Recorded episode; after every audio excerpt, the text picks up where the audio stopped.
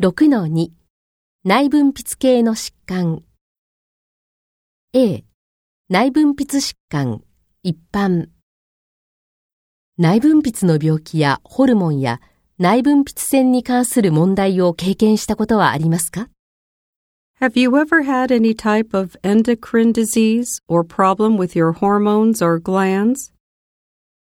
B 甲状腺疾患甲状腺の病気だと診断されたことはありますか Have you ever been diagnosed with any type of thyroid disease?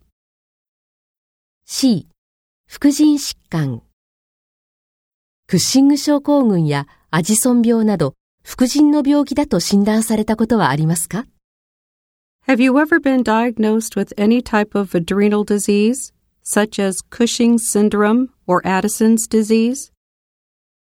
D 下垂体疾患下垂体の病気だと診断されたことはありますか Have you ever been diagnosed with any type of pituitary disease?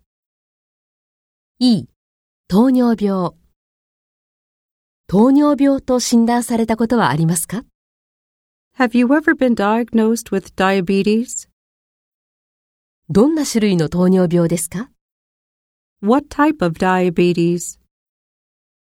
どんな治療を受けていますか What type of treatment do you take? 普段の血糖値を知っていますか Do you know what your blood sugar level normally is?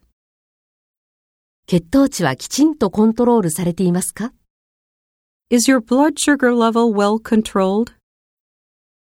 低血糖発作を起こしたことはありますか Do you ever suffer from hypoglycemic episodes? 最後の発作はいつでしたか When was your last episode? 検査のため病院に定期的に通っていますか Do you see your doctor regularly for checkups? 糖尿病合併症になったことはありますか Have you ever had any complications from your diabetes?